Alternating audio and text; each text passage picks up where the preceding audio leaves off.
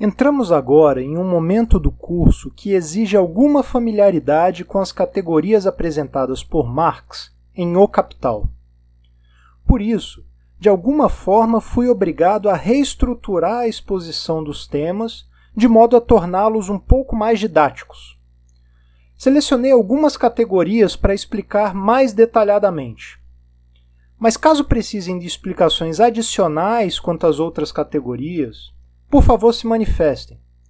Eu também coloquei em nossa pasta cinco aulas que eu já tinha gravadas sobre os capítulos 1, 4 e 10.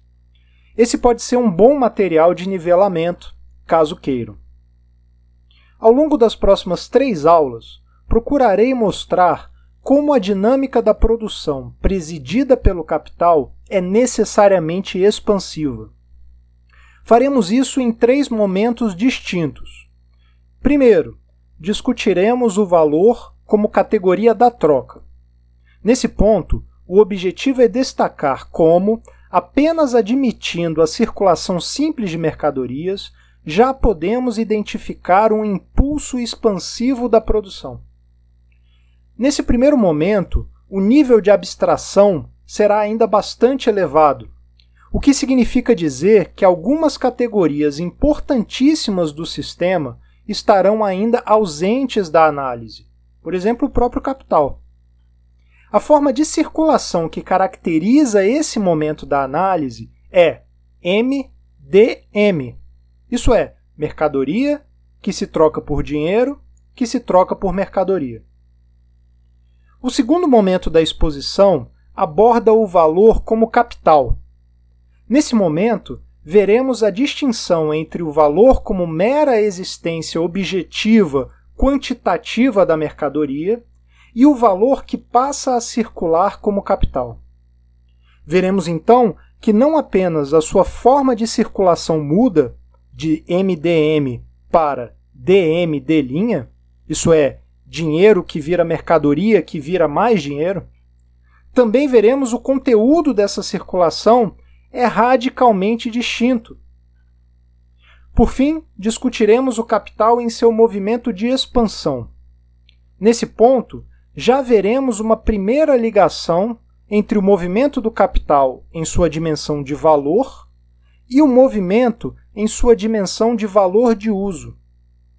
Aqui já teremos, portanto, um indício dos desdobramentos materiais da dinâmica abstrata do capital. Mas esse é só o primeiro passo. Não teremos ainda conclusões definitivas quanto a uma expansão material que desmistifique a ideia de desmaterialização. Isso exigirá uma discussão específica sobre tecnologia que faremos na sequência. Se toda essa elaboração teórica é construída a partir da perspectiva marxiana, ela deve partir, por óbvio, de uma retomada da análise fundada na categoria de valor. Para aqueles que não tiveram contato ou não se lembram de como Marx demonstra a origem do valor no trabalho, reproduzo aqui o raciocínio de maneira muitíssimo telegráfica. Caso você precise de mais detalhes, ouça o primeiro áudio de nivelamento. Marx sublinha, logo de cara, que na troca indivíduos trocam mercadorias qualitativamente distintas.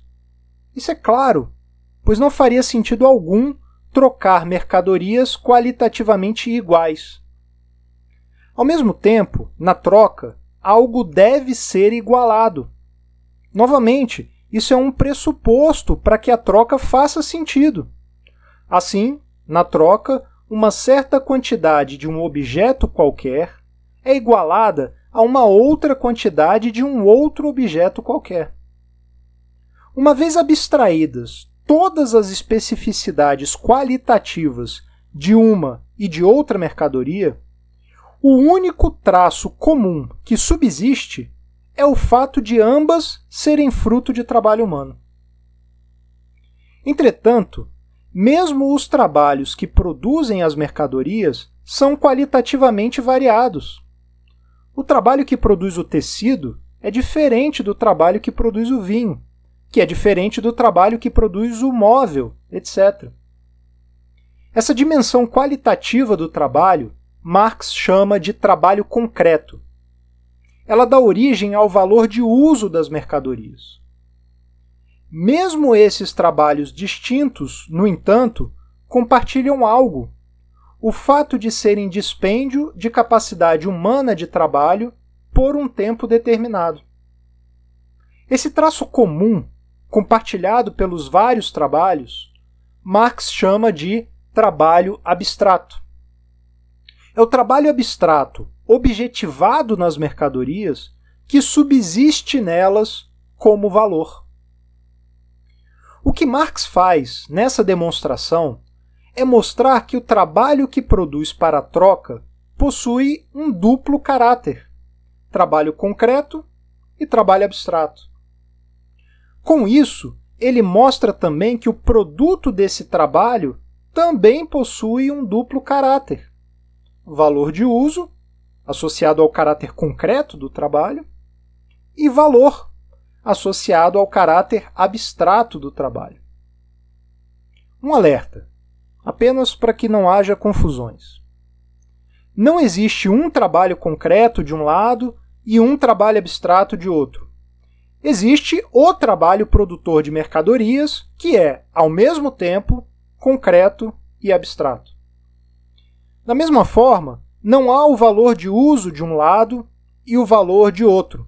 O que há é a mercadoria, que é uma unidade dialética de valor e valor de uso. Por que uma unidade dialética? Porque ela é, em potência, ambas as coisas ao mesmo tempo. Mas a realização de qualquer uma dessas dimensões exige a negação da outra. Assim, ao consumir a mercadoria, eu a realizo como valor de uso, porém a nego como valor. Da mesma forma, ao vender a mercadoria, eu a realizo como valor, porém a nego como valor de uso. Outra coisa importante antes de seguirmos é que Marx é muito claro ao afirmar que o valor de uso é condição de existência do valor. Notem, não é o valor de uso que confere valor à mercadoria, mas é imperativo que a mercadoria tenha um valor de uso qualquer para que tenha valor. A mercadoria que tem seu valor de uso destruído por qualquer motivo deixa de ser suporte material para o valor. Isso será suficiente, eu espero, para que todos acompanhem com tranquilidade o desenvolvimento do argumento. Começamos nossa linha de raciocínio exatamente por esse último ponto. Falamos rapidamente do trabalho que produz para a troca. Alguém duvida que a esmagadora maioria do trabalho social é realizado para a troca? Isso é, para o mercado e não para o consumo pessoal imediato? Enfim, se o produto do trabalho é dirigido sistematicamente para o mercado, ele adquire aquela existência dupla da qual falamos: valor e valor de uso. O produto do trabalho é, assim, uma mercadoria. Agora percebam o seguinte: esse é um traço não apenas distintivo, mas exclusivo do capitalismo. O produto do trabalho toma a forma de mercadoria de maneira universal, generalizada, apenas nessa sociedade. Temos então uma sociedade na qual os produtores trabalham, produzem, com o objetivo de levar seu produto final ao mercado, ou seja, com o objetivo de vendê-lo. Por isso, lembrem-se, a produção de mercadorias é sempre produção para venda. O produto do trabalho está sempre destinado a mudar de mãos. Isso significa que ele é sempre um não valor de uso para o seu produtor. Isso é, as propriedades úteis desse produto não têm a finalidade de satisfazer diretamente qualquer necessidade de seu produtor. Mas, como a mercadoria precisa ser vendida, ela deve ser capaz de satisfazer necessidades outras que não as do próprio produtor. Ela deve ser um valor de uso para outros. O produtor, então, produz privadamente algo que é um não valor de uso para si. Leva esse produto ao mercado e só assim obtém, ou não, os meios para satisfazer suas próprias necessidades. Disso depreendem-se duas conclusões imediatas.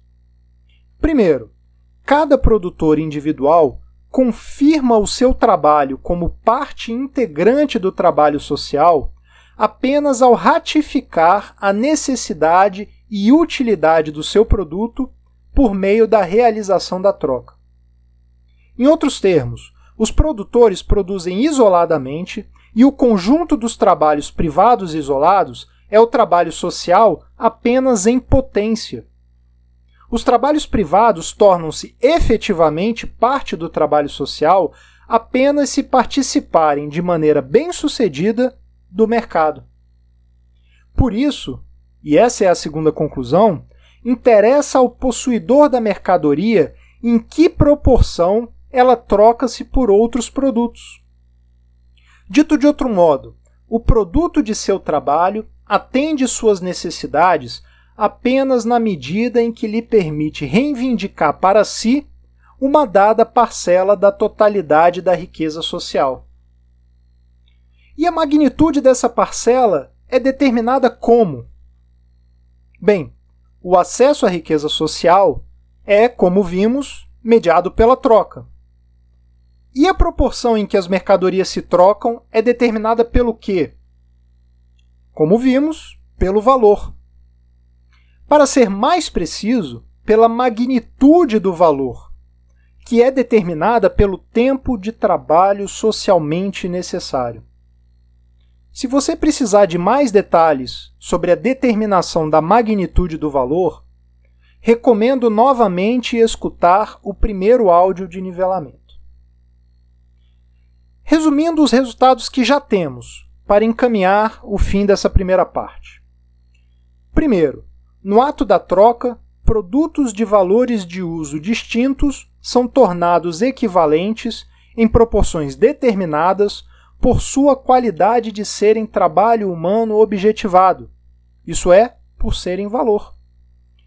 Segundo, é o valor, portanto, posto como categoria da troca, que estabelece a relação entre os trabalhos privados.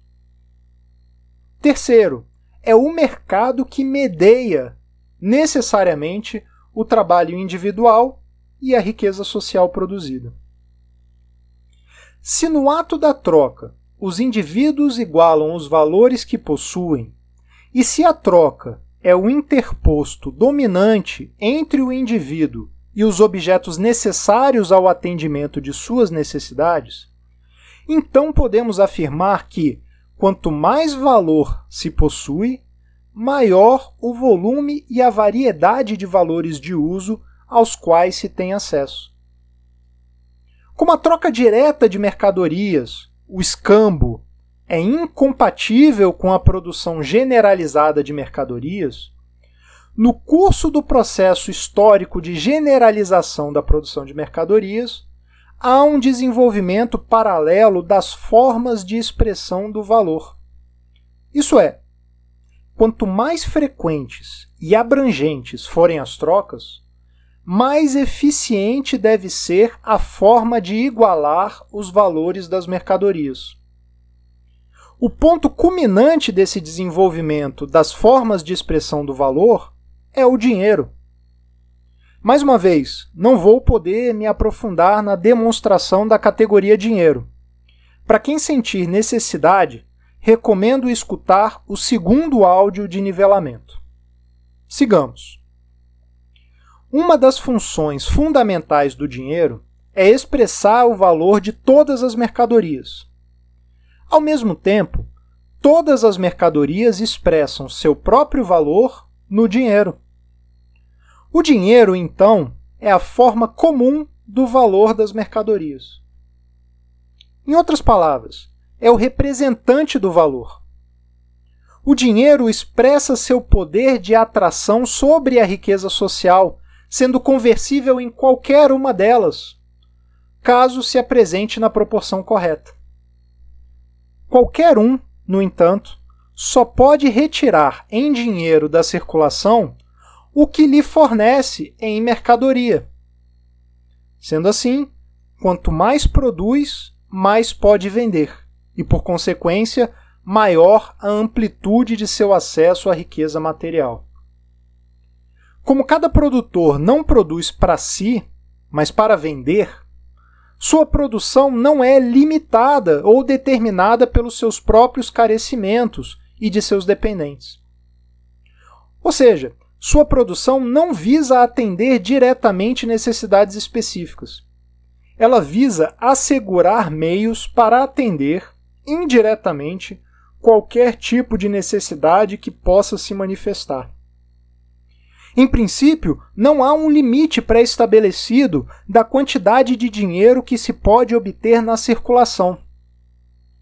Claro, Estou abstraindo momentaneamente da possibilidade de que o valor produzido não seja realizado, isso é, que a mercadoria não seja vendida. De qualquer forma, ainda nesse nível de abstração muito elevado, já temos elementos suficientes para perceber um impulso à expansão da produção, originada dessa articulação mercantil da produção de riqueza.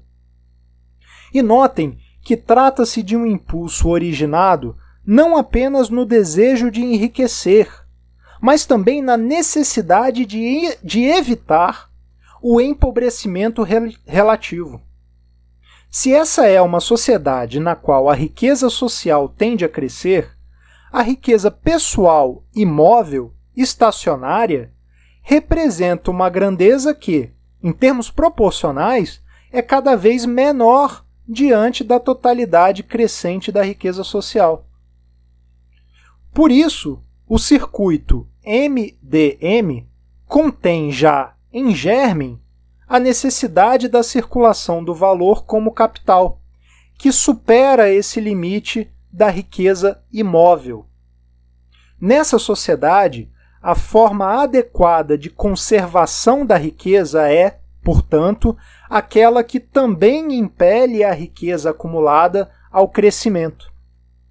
É exatamente esse o assunto da próxima aula: o valor circulando como capital.